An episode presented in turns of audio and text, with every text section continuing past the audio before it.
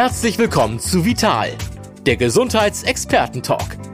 Der Talk mit Gesundheitsexperten aus allen Fachrichtungen über wichtige Basics zur Vorsorge, Heilmethoden, gesunde Ernährung, die richtige Dosis Bewegung und vieles mehr.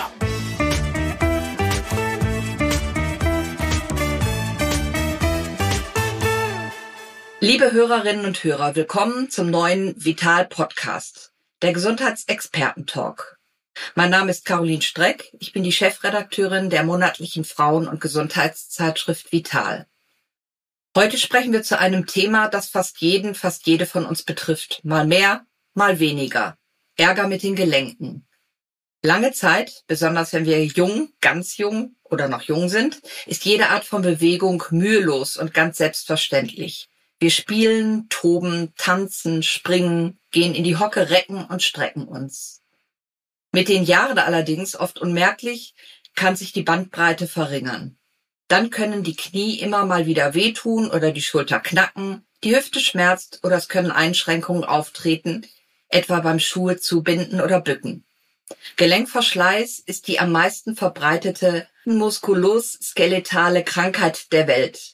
Allein in Deutschland leiden darunter mindestens fünf Millionen Menschen, Tendenz steigend. Es gibt Rede- und Handlungsbedarf. Dazu, wie wir die Gelenke pflegen und stärken können. Dazu möchte ich mit unserem heutigen Gast sprechen. Das ist Frau Dr. Maike Diesner. Sie ist Orthopädin, Rehabilitationssport- und Ernährungsmedizinerin aus Bochum. Und sie ist Autorin. Mit Gelenke im Glück hat sie zugleich ein unterhaltsames und informatives Buch darüber geschrieben, was den Stützstrukturen des Körpers gut tut. Liebe Frau Dr. Diesner, herzlich willkommen. Herzlichen Dank für die Einladung. Ich freue mich sehr. In Ihrem Buch stellen Sie eine Anamnese Ihrer selbst auf, also sich mal einmal so kurz durchscreenen, könnte man neudeutsch sagen. Da schreiben Sie über Ihren Gelenkstatus, habe noch alle. Sind Sie damit äh, sind Sie damit vom Glück geküsst oder wie sieht es aus in Deutschland? Wie viele Leute haben schon, ich sag mal nicht die zweiten Zähne, sondern die zweiten Gelenke? ähm, ja, also ähm, ich habe tatsächlich noch alle eigenen Gelenke und äh, das ist auch in meinem Alter noch der Normalfall. Ähm, allerdings äh, sind Gelenkerkrankungen natürlich ein ganz, ganz weit verbreitetes äh, Thema, äh, nicht nur in Deutschland, sondern global gesehen auch. Und ähm, wenn man sich so die Operationszahlen anguckt, dann gehören wir ja zu den Spitzenreitern im Gelenkersatz, was den Knie- und Hüftgelenkersatz betrifft. Und äh, insofern gibt es natürlich ganz, ganz viele Menschen, die eben nicht mehr alle Gelenke haben, äh, sondern eben dann auch ähm, ein künstliches Knie oder auch Hüftgelenk. Das ist oft ein äh, von Kollegen als Politikum bezeichnetes Thema. Werden zu viele Gelenke in Deutschland eingesetzt? Ähm, das ist natürlich jetzt eine sehr provokante Frage. Wir operieren ja auch, aber Absolut, genau, ich tue natürlich erstmal alles dazu, mhm. ähm, so eine Operation zu vermeiden. Denn ähm, entscheidend ist natürlich, dass man sich bewusst ist, dass ein Gelenkersatz immer irreversibel ist. Das heißt, was man einmal eingebaut hat, das kann man nicht mehr rückgängig machen. Und ähm, ich finde es immer sehr, sehr wichtig. Es gibt Befunde, die ganz klar operiert werden müssen, aber es gibt eben auch viele andere äh, ähm, Befunde, wo eben letztendlich nicht multimodal therapiert wurde. Und das ist immer so ein bisschen mein Schlüsselwort und auch mein Credo, dass man erstmal alles ausschöpfen sollte, was eben konservativ zur Verfügung steht und nicht nur der Arzt oder der Physiotherapeut, sondern der Patient muss natürlich auch aktiv mitarbeiten. Und dann sind Operationen eben häufig äh, entweder zu vermeiden oder eben auch über Jahre nochmal hinaus zu zögern. Multimodal. Was ist das genau? Also in Ihrem Buch fassen Sie es zusammen. Welches sind die Module, die wir quasi als Prophylaxe nutzen können? Ich hatte gerade das Beispiel der zweiten Zähne genannt. Also die gilt es ja auch zu verhindern. Und ich glaube, das ist jedem bewusst. Aber äh, die Gelenke gesund und äh, mobil zu halten und alles, was sie umgibt, das ist ja möglich. Und äh, das er erzählen Sie in Ihrem Buch. Und da würde ich mich freuen, wenn Sie uns davon berichten, was ja, wir so alles tun können, damit es weiter wie geschmiert läuft? Also man kann äh, tatsächlich eine ganze Menge tun und zwar äh, geht es eigentlich schon morgens los, wenn man aufwacht. Man muss einfach wissen, dass ein Gelenkverschleiß oder der Gelenkknorpel, der lebt oder ernährt sich von der Bewegung. Ja, und deswegen sind eben bestimmte Bewegungsarten, alles das, was gleichförmig ist, ohne Stauchungsbelastung und ohne schnelle Richtungswechsel oder Stop-and-Go-Bewegungen, die tun unseren Gelenken gut, selbst wenn es mal zwickt und zwackt. Und ähm, es ist letztendlich so, dass sich in der Bewegung ähm, baut sich ein Druck auf im Gelenk und dadurch wird der Knorpel ausgepresst wie ein Schwamm und gibt so seine ganzen Abfallstoffe, Schlackenstoffe an die Umgebung ab. Und wenn der Druck wieder nachlässt, dann saugt er sich voll wie ein Schwamm mit der nährstoffreichen Gelenkschmiere. Und insofern, wenn man sich nicht bewegt, dann verhungert unser Knorpel.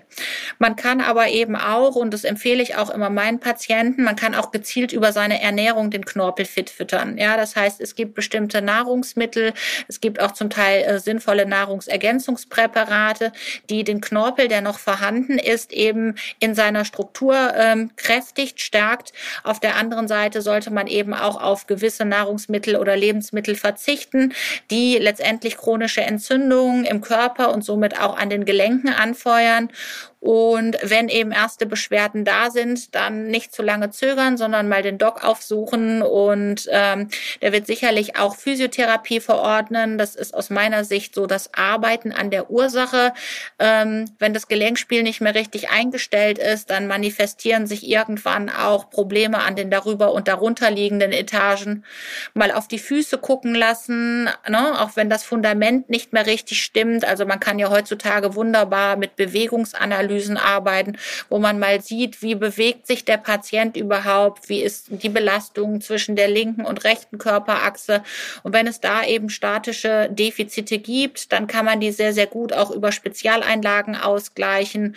Und ansonsten, ähm, ich arbeite persönlich sehr, sehr viel mit der Orthobiologie in unserer Praxis. Das heißt, ich ähm, isoliere aus dem Blut der Patienten körpereigene Wachstumsfaktoren, antientzündliche Botenstoffe, bereite die in der Zentrifuge auf. Manchmal vermische ich die noch mit äh, Hyaluronsäure und injiziere die dann in die äh, von Arthrose betroffenen Gelenke.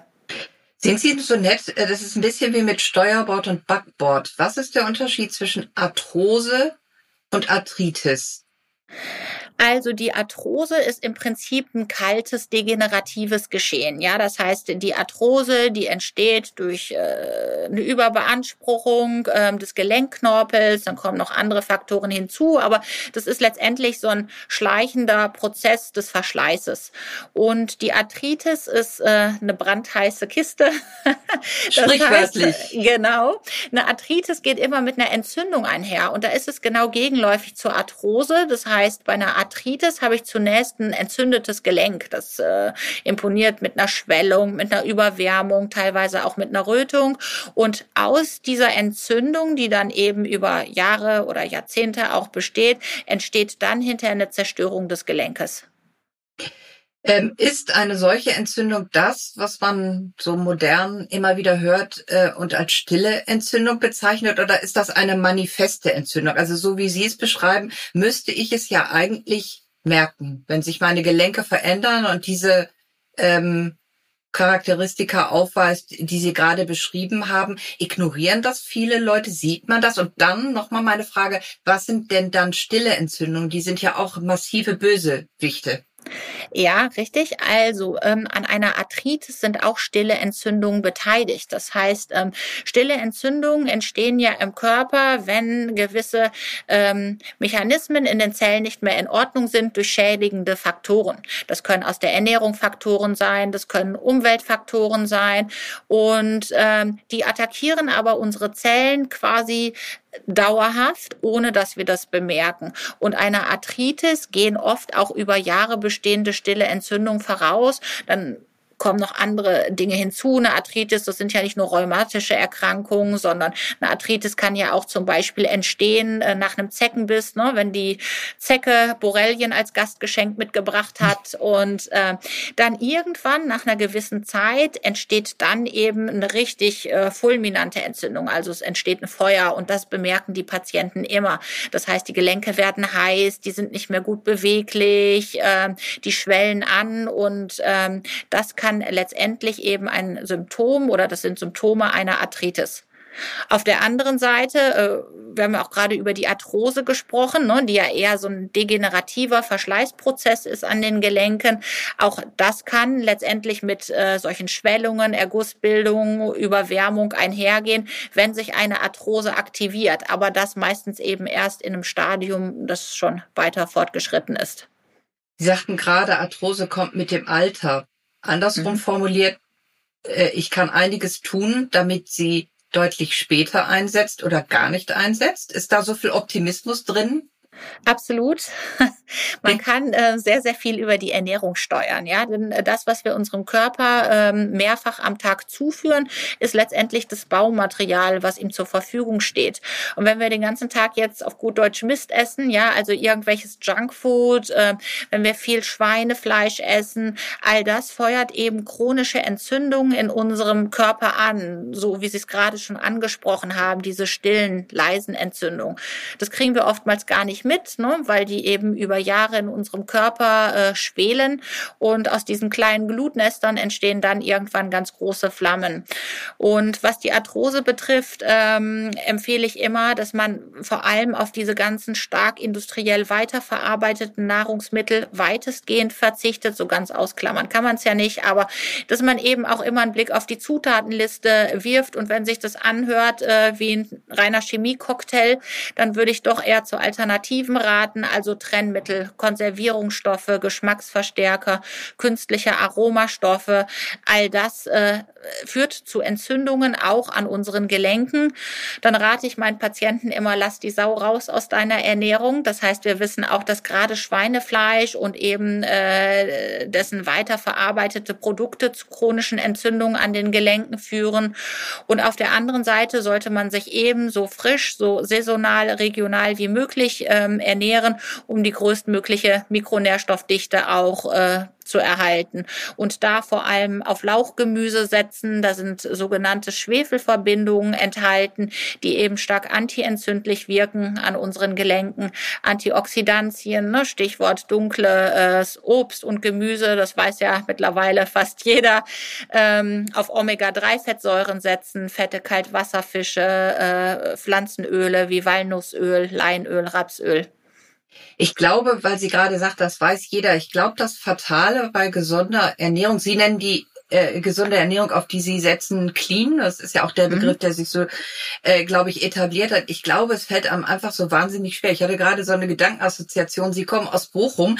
Da ist es natürlich dann äh, eine große Tragik, nicht mehr die berühmte Currywurst essen zu können. Aber es geht tatsächlich nur so. Wir müssen die Ernährung umstellen. Und rückblickend hat ja die Corona-Pandemie auch äh, einiges hervorgebracht. Ich glaube, dass viele Menschen ihre Ernährung bewusst angegangen sind, weil sie zu Hause einfach jetzt die Gelegenheit hatten zu kochen. Aber sehr, sehr viele haben das nicht. Und eine gesunde Ernährung ist ja gar nicht so leicht. Wir, wir wissen es.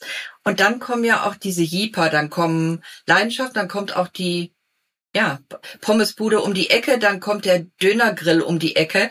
Aber ähm, wenn ich Sie richtig verstehe, müssen wir uns da einfach von einigen Sachen verabschieden. Und die Elu in ihrem Buch äh, von den Schweinchen, das muss raus äh, aus dem Speiseplan, richtig?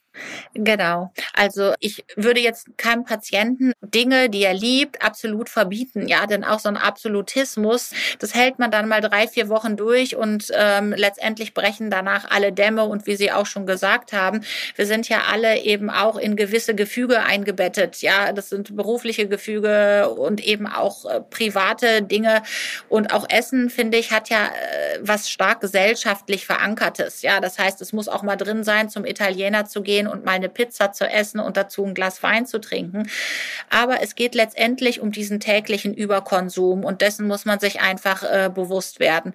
Gerade so die Y-chromosomale Bevölkerung, die starten ja morgens schon mit dem Mettbrötchen. Genau, richtig, vor allem im so. Ruhrgebiet. Ja, und nee, hier in Hamburg auch. Ich, auch. Kann, ich kann Ihnen das versichern. Das ist, äh, das scheint mir ein äh, bundesweites Phänomen zu sein und es ist tatsächlich so, die Frauen in die eine, die andere in die andere Richtung. Man wünschte sich, das wäre nicht so banal, aber es ist ja häufig so. Und dann ist so die erste Ladung äh, gichterzeugender äh, Substanzen schon im Körper. So ist das. Und dann geht es mittags dann mit dem Schnitzel weiter. Ne? Und äh, abends gibt's dann auch noch mal irgendeine Stulle, äh, die dick belegt ist mit Leberwurst oder Salami oder wie auch immer.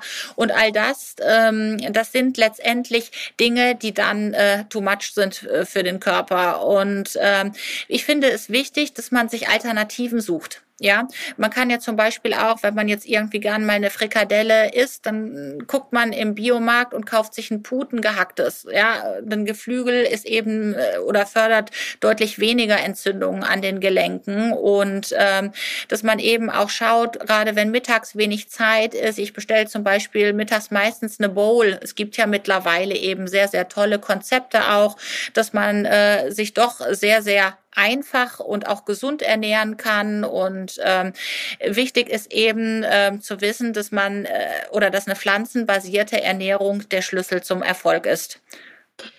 Was ich in diesem Zusammenhang sehr, sehr spannend finde, pflanzenbasiertes Essen ist ja auch eine ähm, sehr gute Antwort auf die äh, galoppierende Inflation. Ich, ich finde es wirklich interessant zu sehen, welche Lebensmittel auf der Liste der Vergriffenheit stehen. Also es ist ja zum Beispiel Sonnenblumenöl, also das wird ja frittiert. Also kurzum vieles, was, was entweder vergriffen ist oder sehr teuer ist, wird ja auch inflationär benutzt und ist auch nicht besonders gesund. Also eine pflanzenbasierte Ernährung mit der Einschränkung, dass, äh, dass wir in Deutschland leben, ist ja immer noch in Anführungsstrichen bezahlbar. Oder wie würden Sie das einschätzen? Also ich weiß, die Leute haben Nöte. Es ist sicherlich nicht äh, nicht erfreulich an der an der Kasse zu stehen, aber ein bunt gemischter Gemüsekorb ist sicherlich ähm, nicht so teuer wie einer, in dem viel Fleisch äh, steckt.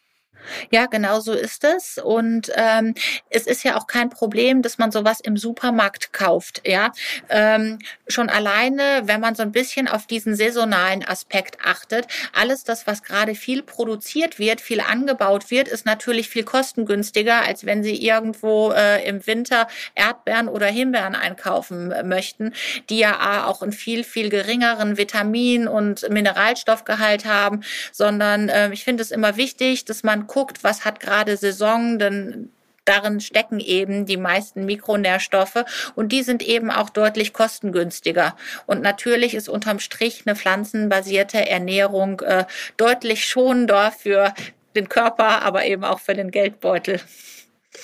Sie schreiben in Ihrem Buch von dem 80-20-Prinzip, das kenne ich auch von Dr. Matthias Riedel, das finde ich ist psychologisch sehr interessant. Mögen Sie das einmal kurz vorstellen? Ja, also ähm, das 80 zu 20 Prinzip bedeutet, dass man überwiegend auf ähm, gesunde Nahrungsmittel setzt und dass eben aber auch Ausnahmen erlaubt sind. Und äh, das Ganze in einer Verteilung von 80 zu 20.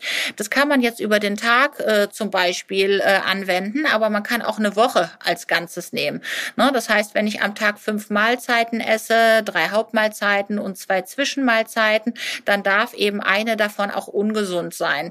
Oder eben über eine Woche gesehen, ähm, wenn man jetzt sagt, man isst jeden Tag drei Hauptmahlzeiten, dann macht das in der Woche 21 aus, dann können eben vier davon auch ungesund sein, so dass man die Möglichkeit hat, auch mal am Abend spontan zu sagen, okay, ne, jetzt gibt's eben äh, heute Abend mal ein Rinderfilet oder es gibt eine Pizza oder dass man auch am Nachmittag mal ein Stückchen Kuchen essen gehen kann. Wie schaffen Sie das in Ihrem ambitionierten Alltag gesund zu essen? Bereiten Sie sich vor? Machen Sie Meal Prep? Außer Sie sagt ja, dass Sie sich mittags eine Bowl bestellen. Das ist ja heutzutage Gott sei Dank möglich, da auch eine gesunde Alternative zu finden. Zumindest in größeren Städten. Ähm, auf dem Land ist das ja so eine Sache mit einer Bowl. Die gibt's da nicht. Ähm, wie machen Sie das und wie empfehlen Sie das den Menschen, äh, um einfach auch ein paar Fallen ich kenne das ja selbst, wenn es irgendwie ein Uhr mittags ist und ich sitze am Gänsemarkt und da sind äh, sieben Bäckereien drumherum, die haben schon eine hohe Anziehungskraft auf mich. Und ähm, ich kann das abwenden, wenn ich mir zu essen mitnehme. Ähm, ist das eine Lösung, die Sie auch Ihren Patienten ähm, nahelegen? Ja, genau. Man sollte immer vorbereitet sein. Das gilt ja nicht für die, nur für die Ernährung, sondern für sämtliche Lebenssituationen. Also ich halte das auch so. An Tagen, wo wirklich viel auch Action ist, nicht nur in der Praxis, sondern dann auch viel drumherum mit den Büchern und so weiter, Termine da sind, dann greife ich eben doch zum Hörer und bestelle mir einen Salat oder eine Bowl. Aber es gibt eben auch, und das ist so der überwiegende Teil ähm, der Tage in der Woche, wo ich schon plane, was ich esse. Wenn ich koche, koche ich immer sehr viel. Das heißt, ich friere mir auch viel ein und ich finde so für den beruflichen Alltag Suppen genial. Ja, weil da kann man einen großen Topf machen, man friert das ein portionsweise oder zum Beispiel so bunte Gemüsepfannen. Das mache ich auch mehrfach in der Woche, dass ich alles, was ich gerade da habe, wird geschnibbelt, wird schön gedünstet in der Pfanne und dann portioniere ich mir das und würze mir das unterschiedlich. Also mit verschiedenen Kräutern oder eben auch mit unterschiedlichen Gewürzen, Chili, Curry, Paprika und so weiter, so dass man letztendlich immer so einen Grundstock hat und ne, dazu gibt's dann eben noch eine Scheibe Brot. Ähm, das mache ich am Wochenende, backe ich immer einmal Brot, äh, friere auch das ein und ähm, dann esse ich ein Brot, was zum Beispiel rein aus Saaten besteht, also mehlfrei ist zu meinem Gemüse. Oder wenn ich am Abend Ofengemüse gemacht habe, dann wandert auch noch äh, die andere Hälfte äh, ins Aufbewahrungsschälchen und das gibt's am nächsten Tag. Also es ist immer wichtig, auch äh, genug genug gesunde Lebensmittel zu Hause zu haben, um eben nicht so in diesen Heißhunger zu verfallen, dass man jetzt zum nächstbesten greifen muss, was irgendwie schnell verfügbar ist. Und wie gesagt, das Ganze dann einpacken, mitnehmen und genau. äh, schon ist es, ähm, ist es einfacher zu widerstehen. Wie gesagt, der Mensch ist da an der Stelle sehr schwach wir alle sind das und äh, so so ist glaube ich der beste Weg um tatsächlich gesund durch den Tag zu kommen und diese Verführungen ähm, beiseite zu lassen und souverän dran vorbeizugehen und äh, spannend fand ich gerade auch äh, äh, dass sie sagten, dass sie ihr Brot selber backen, weil vieles äh, auch in Bäckereien, Bäckereien sind nicht mehr das, was sie früher mal waren. Und ähm, äh, es, es ist viel industriell und man denkt irgendwie, es ist ein gesundes Brot, es sind Körner drin, aber ähm, alles, was in der eigenen Küche, im eigenen Backofen, auf dem eigenen Herd hergestellt wurde, ist einfach, ich weiß, was drin ist und ansonsten weiß ich es nicht und schmecke es auch nicht automatisch. Das ist ja auch das Fiese daran. Ja, das ist richtig. Und vor allem die Brote, die sind ja oft vollgepumpt mit Zucker, ne? mit Haushaltszucker. Und äh, unser Geschmack hat sich ja quasi schon daran gewöhnt. Wenn wir jetzt mal auf der anderen Seite ein Brot essen würden, ja, wo überhaupt kein Zucker drin ist, das schmeckt dann schon anders. Und ähm, auch die Kruste, die immer so schön dunkelbraun erscheint, ne, das ist dann äh, Malzsirup, der letztendlich äh, drüber gepinselt wurde. Und ähm, Weizen ist ja sowieso schlecht für den Körper, äh, auch für die Gelenke. Und insofern, wie Sie schon gesagt haben, wichtig ist immer die Kontrolle über die Dinge zu haben. Wenn man jetzt einen Bäcker seines Vertrauens hat, der wirklich noch vom alten Handwerk ist, wo man auch weiß, was tatsächlich drin ist, dann sehe ich darin auch äh, kein Problem. Aber ansonsten, wenn man an die diese ganzen Ketten denkt, ähm, dann doch lieber selber machen. Und man kann es ja auch tatsächlich einfrieren.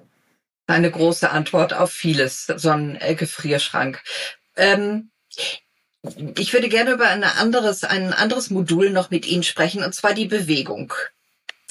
Ähm, auch da, wie schaffen Sie das, äh, die in den Alltag anzubauen? Wie viel Bewegung und welche Art von Bewegung empfehlen Sie? Zu Beginn unseres Gesprächs sprachen Sie davon, dass abrupte Bewegungen von unseren Gelenken nicht so äh, geliebt werden. Ähm, Tennis deutlich daraus oder früher Squash ähm, sind jetzt so Sportarten, die gelenkunfreundlich sind. Welche empfehlen Sie und wie oft? Ähm, ja, grundsätzlich muss man sagen, unsere Gelenke lieben alles das, was gleichförmig ist. Ähm, das äh, kann das Fahrrad sein oder zum Beispiel auch das Indoor-Cycling-Bike für all die, die sich gerne so ein bisschen mehr auspowern möchten. Das Ruderergometer oder ein Crosstrainer oder wer es im Wasser liebt, der kann zum Beispiel auch Aquajoggen machen, Aquagymnastik, weil wir da zum einen auch diese angenehme Temperatur haben, die Muskulatur ist entspannter und man hat den Auftrieb des Wassers, also weniger Druck Drucklast auch auf den Gelenken. Das äh, empfiehlt sich äh, für die Patienten, die eben so ein bisschen mehr Speck auf den Rippen haben, ähm, sehr, sehr gut. Und auf der anderen Seite ähm, sollte man auf alles verzichten, was letztendlich mit diesen Stop-and-Go-Bewegungen, schnellen Richtungswechseln zu tun hat. Denn äh, das ist letztendlich maximaler Stress auch für den Gelenkknorpel. Und dazu gehören Ballsportarten oder eben auch äh, Aerobic. Also wenn man jetzt so an diese Fitnesskurse denkt, Zumba, überall da, wo Drehbewegungen ne, ähm, stattfinden und eben auch schnell abgestoppt wird. Also wenn man äh, an Arthrose erkrankt ist, sollte man eher von diesen Sportarten Abstand nehmen. Und wenn man noch gesund ist, auch lieber die ähm, Kardiosportarten, über die Sie gerade gesprochen haben, praktizieren? Wenn man jetzt präventiv denkt, natürlich, ne, schon das den Knorpel. Aber ähm, ich finde, ein junger Mensch, der sollte eben das auch machen, was Spaß macht. Es gibt ja genug junge Menschen, die sich überhaupt nicht mehr bewegen heutzutage mhm. und von morgens bis abends auf äh, dem Allerwertesten sitzen, entweder im Büro und dann danach auf dem Sofa. Deswegen äh, finde ich, äh, Bewegung ist immer richtig und wichtig. Aber man muss so ein bisschen den Körper beobachten. Wenn es dann irgendwann auch mal zwackelt, dann äh, lieber auf gleichförmige Bewegung setzen. Und wie oft sollte ich das tun? So, jetzt mal die beste aller Welten aufzeichnen. also ähm, so oft wie möglich tatsächlich. Und da reichen auch schon kleine Bewegungen, ne? ähm, wenn man jetzt einen Bürojob hat, dass man einfach mal zwischendurch aufsteht und dann dreht man mal das Radio auf, äh, geht mal ein paar Schrittchen, lässt die Schultern kreisen zum Beispiel oder auch die Finger, die Daumen mal hin und her kreisen lassen. Das äh, sind ja Kleinigkeiten, aber die durchbluten die Muskulatur wieder gut gut ähm, oder mal so ein bisschen recken und strecken, um eben auch den Verkürzungen entgegenzuwirken. Und wenn man jetzt über ein richtiges Training spricht, ähm, über ein Cardio-Training zum Beispiel, dann empfiehlt sich das schon drei bis viermal in der Woche, also auch regelmäßig zu tun. Und dann wie viele Minuten? Sie sehen, ich bin direkt in der äh, Anleitung. Das ist, viele Menschen, wie Sie schon sagten, bewegen sich einfach nicht und und so einen Richtwert zu hören, der vielleicht ähm, ja leistbar ist, wäre ja toll. 30 Minuten oder ein bisschen ja. drüber? Also 30 Minuten äh, wäre schon sehr gut.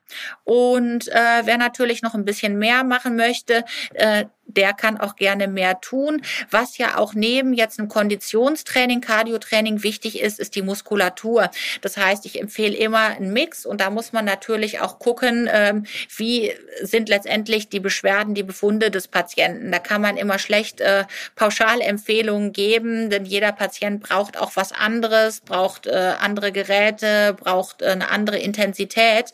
Aber ähm, die Muskulatur zu trainieren, das ist natürlich auch ein ganz, ganz wichtiger Faktor. Allerdings gilt immer Beweglichkeit vor Muskelaufbau. Ja, das heißt, zunächst muss man in die Dehnung arbeiten, die Muskulatur, die verkürzt ist, wieder verlängern und dann kann man die Muskulatur aufkräftigen. Geht das? Wir reden ja jetzt von Menschen, die tatsächlich Beschwerden haben, äh, in Form einer Physiotherapie oder kann ich das selbst machen oder kann ich da was kaputt machen? Ähm, man sollte für den Beginn sich immer einmal anleiten lassen. Aber das Ziel ist natürlich jetzt keine Rezept-Flat-Rate. Ja, es gibt ja auch Patienten, die auch nach der 20. Einheit noch keine Übung selbst zu Hause gemacht haben. So funktioniert es nicht. ähm, nichtsdestotrotz ist es immer wichtig, wie so eine Supervision zu haben. Ne? Denn ähm, der Physiotherapeut schaut natürlich mit ganz anderen Augen nochmal drauf, als wenn man jetzt auf YouTube sich da irgendwelche Gelenktutorials äh, ansieht und äh, versucht es zu reproduzieren.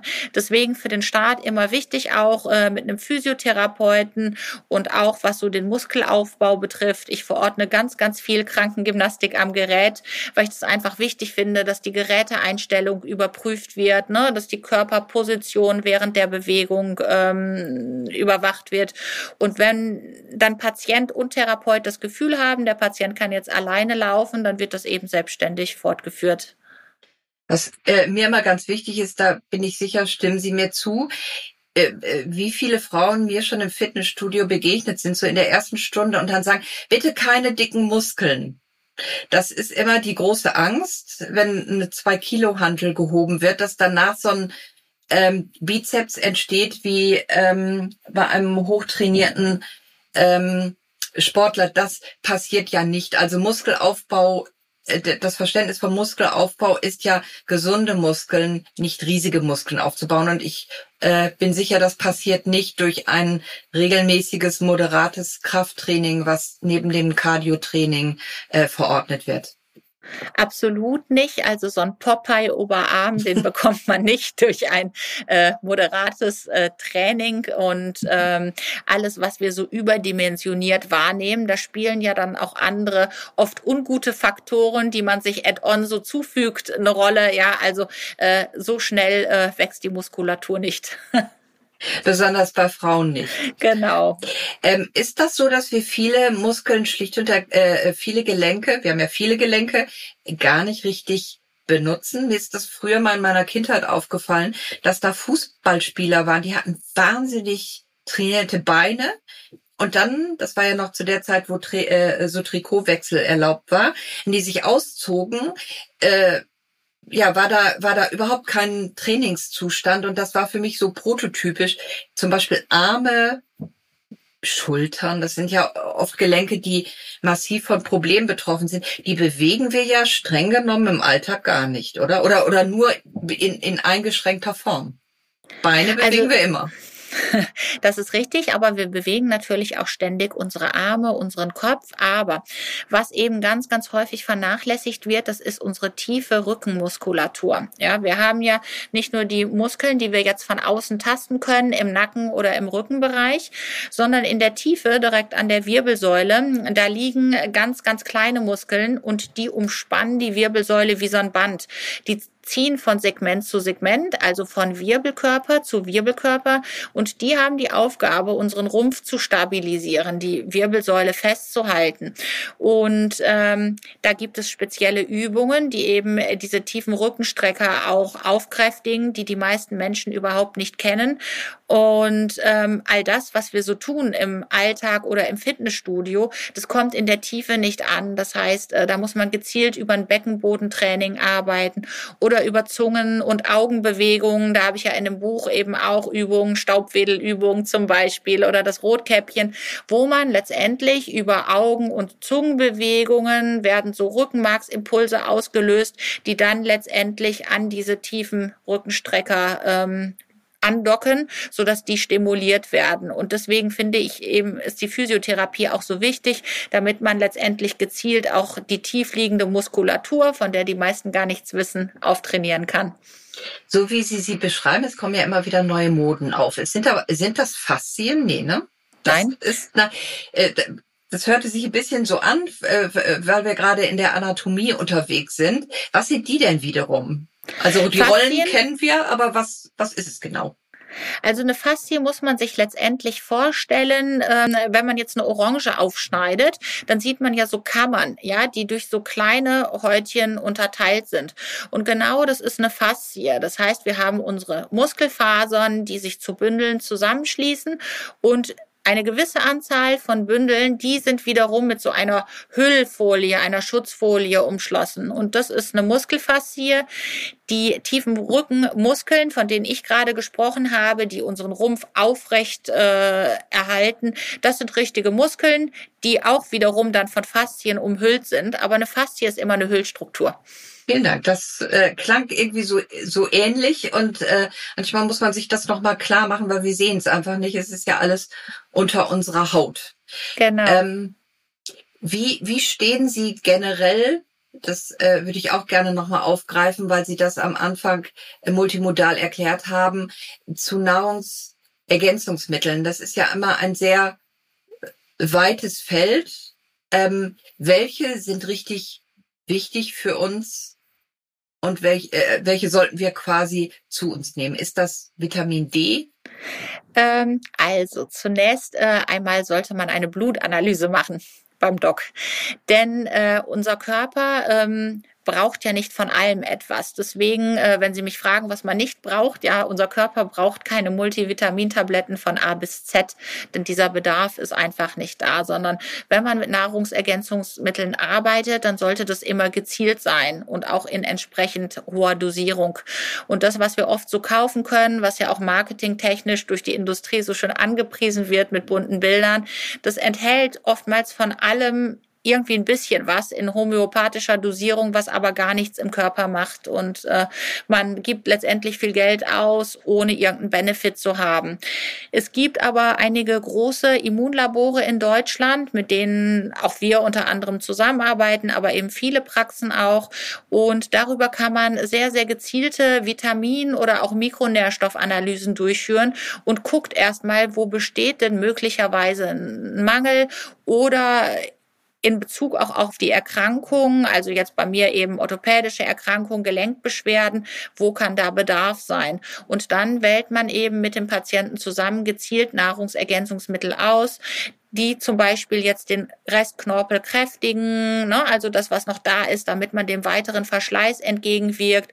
Oder wenn man jetzt weiß, jemand äh, leidet unter chronischen Gelenkentzündungen auch, rheumatische Erkrankungen oder auch Gelenke, wo sich immer wieder die Arthrose aktiviert, da stecken ja dann eben auch diese stillen Entzündungen dahinter.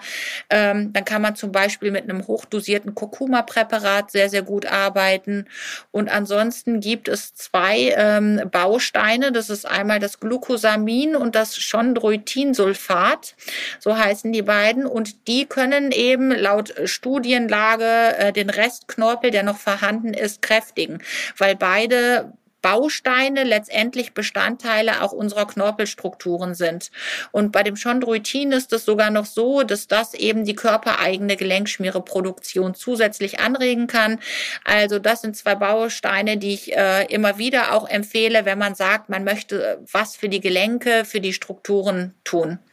Ganz banal gefragt, ähm äh, die äh, Menschen, die uns jetzt zuhören und nicht die Chance haben, zu Ihnen zu kommen, ähm, sollten die zu ihrem Allgemeinmediziner gehen? Was sollten sie fordern? Ist es das große Blutbild? Ist es etwas Spezielles? Was, also das ist ja offenbar ein, ein aufgeschlagenes Buch, in dem man nachgucken kann, wo irgendwie was fehlt. Das ist ja sehr klug, das zu machen. Ich glaube, viele wissen das noch gar nicht. Wie, wie nennt man das? Was sollte ich ähm, beim Arzt fordern oder darum bitten oder was auch immer?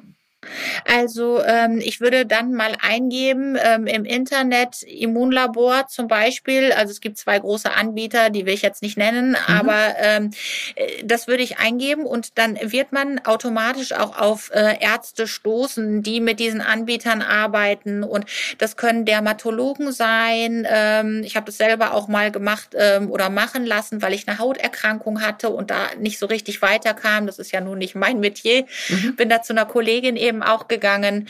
Und es sind Allgemeinmediziner, es sind orthopädische Praxen. Also wenn man das mal eingibt, Mikronährstoffanalyse, Immunlabor, da findet man auf jeden Fall auch Kollegen, die mit diesen großen Laboren arbeiten.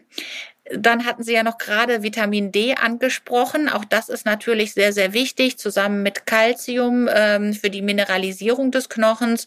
Und beim Vitamin D, das kann jeder abnehmen, ja, jeder Hausarzt. Und äh, da brauchen Sie auch kein spezielles Labor dafür, sondern ähm, das führt nahezu jedes Labor auch durch diese Analyse. Und da empfiehlt sich auf jeden Fall Richtung Herbst einmal so einen Iststand äh, festzustellen. Denn wir wissen ja alle, dass Vitamin D, das produziert produzieren wir über das Sonnenlicht. Wir können das nicht durch unsere Ernährung ausreichend äh, im Körper produzieren.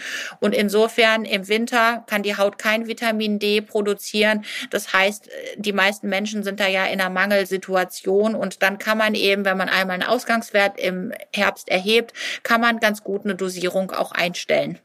Und dann kommt ja noch das Problem dazu, dass die einen Ärzte gegen die anderen da äh, für ein Dilemma sorgen, weil ein Dermatologe wird im Zweifel im Sommer sagen, schützen Sie sich ständig stets mit äh, einem hohen Lichtschutzfaktor. Durch den kommt natürlich das, äh, äh, kommen die Sonnenstrahlen ja auch nicht durch. Also ein Vitamin D-Mangel, glaube ich, haben sehr, sehr viele Menschen in Deutschland. Den spürt man ja auch nicht. Ja. Ähm, und ähm, also Sie empfehlen das quasi jetzt nach einem nach einem äh, guten Sommer einfach zu gucken, wo wo ist der Status und dann äh, im Zweifel gestärkt in den Winter zu gehen, wo äh, das glaube ich überhaupt nicht mehr über Sonneneinstrahlung ähm, erreichbar ist. Genau, also ich finde, der Oktober ist immer ein guter Monat. Ne? Ähm, dann gibt's ja schon im September sind ja weniger Sonnentage auch. Das heißt, der Spiegel nimmt so langsam ab und ähm, dann kann man im Oktober schauen, was man machen kann bis zum April. Und ab da, wenn man sich in der Mittagssonne, das ist ja auch noch ein wichtiger Faktor, das heißt, die Sonnenstrahlen, die müssen ja in einem 45 Grad Winkel auf unserer Haut auftreffen.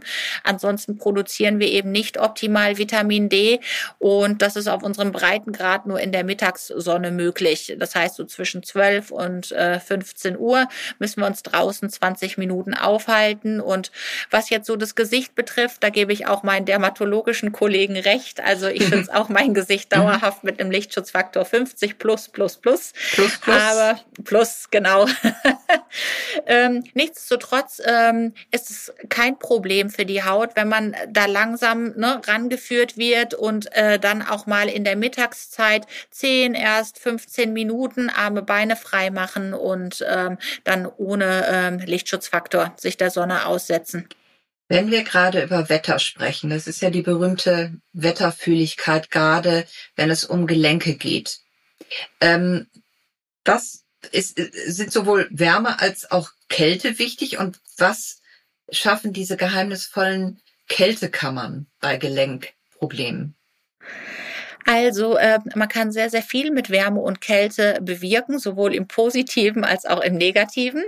Ähm, zunächst einmal ähm, Gelenkbeschwerden ähm, werden stärker bei einer feuchten Kälte. Ich merke das immer Richtung Herbst, kommen die ganzen Patienten, vor allem auch die äh, so eine Polyarthrose an den Fingergelenken haben. Die kriegen dann immer bei uns äh, Laser, Ultraschallbehandlung, um einfach diesen Reiz da auch rauszunehmen. Die klagen häufig darüber, dass sie morgen morgens Schwierigkeiten haben, in die Gänge zu kommen, ne? dass sich alles so schwer anfühlt, dass sich die Finger nicht mehr gut bewegen lassen. Also eine feuchte Kälte ist bei Arthrose nicht gut. Ähm, auf der anderen Seite nutzen wir natürlich auch solche thermischen Therapien, also Wärme- und Kältetherapie zur Behandlung von Gelenken.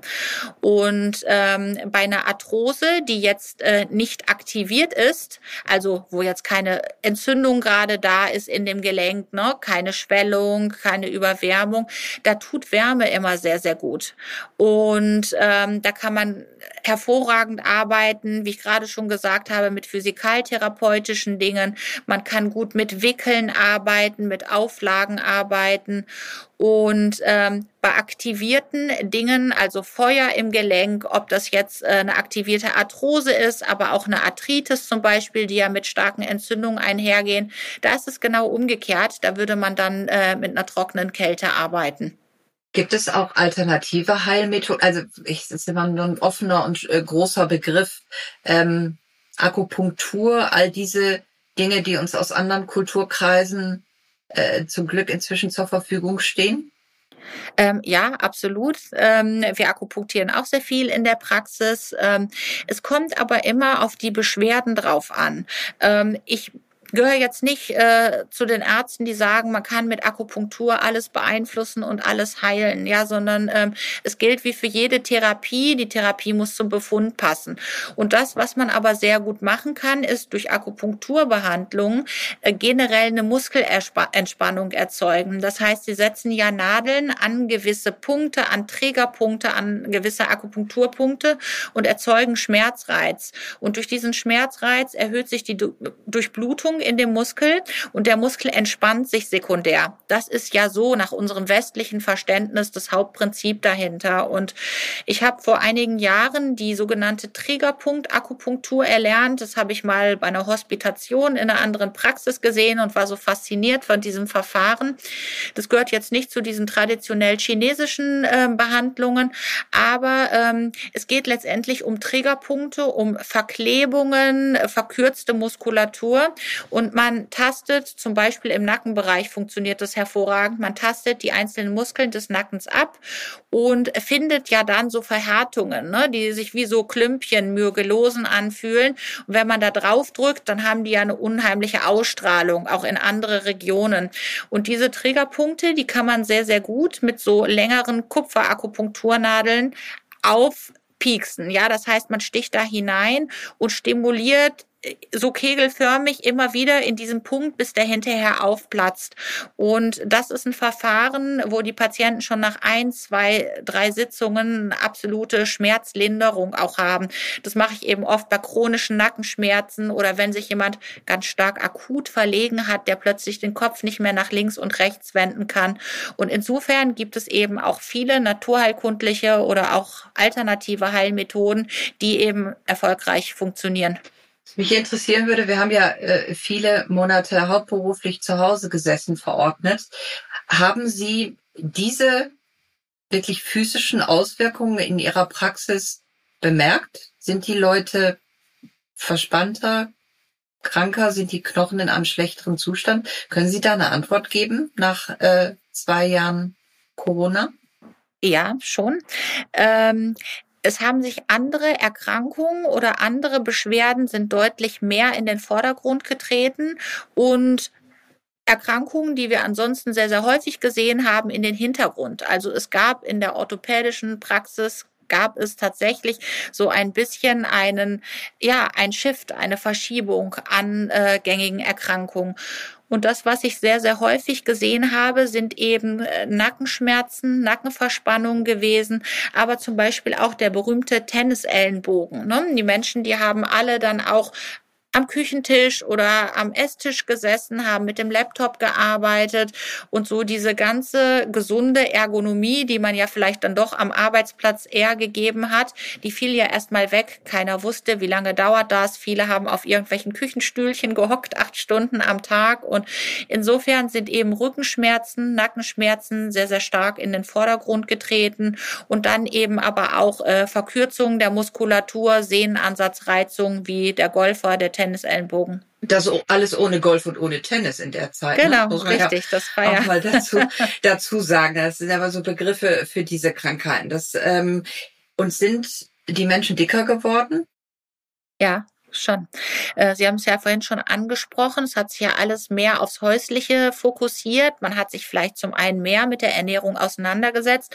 Man hat aber auch deutlich mehr gegessen und auch zwischendurch mehr gegessen. Und äh, hinzu kam ja auch noch eine gewisse Stimmungslage, ja, die ja bei dem einen oder anderen doch nicht auf dem äh, Hochpunkt gewesen ist. Zumindestens habe ich das so bei meinen Patienten auch immer wieder mitbekommen. Durch diese Isolation auch, dieses absolut absolut zurückgezogene und auch Ängste, ne, zum Teil mhm. auch vor der Erkrankung.